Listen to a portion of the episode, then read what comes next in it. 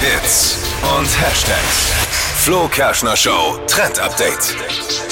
In Kopenhagen, da läuft gerade Fashion Week und wir können uns jetzt schon mal inspirieren lassen für 2023. Und es gibt aus dieser Fashion Week eben drei ganz einfache Regeln, mit denen wir immer top gestylt sein werden. Und zwar Nummer eins, ein buntes Highlight setzen in deinem Outfit. Also ganz egal, ob Schuhe, Hut, T-Shirt, also irgendwas Buntes sollte mit drin sein, aber nur ein Teil. Dann äh, zweitens etwas Hochwertigeres, also ein Basic-Teil. Also dass man zum Beispiel eine bisschen hochwertigere Jacke hat oder ein bisschen hochwertigere Schuhe. Das reicht schon. Und Tipp Nummer drei, finde ich am allerbesten, praktisch stylen. Wer schön sein will, muss leiden. Ja. Das ist out. Ja, ja, genau. verstehe. Schön Mhm. sein dürft ihr trotzdem. genau, Okay. Hauptsache bequem. Finde ich super. Ah, verstehe.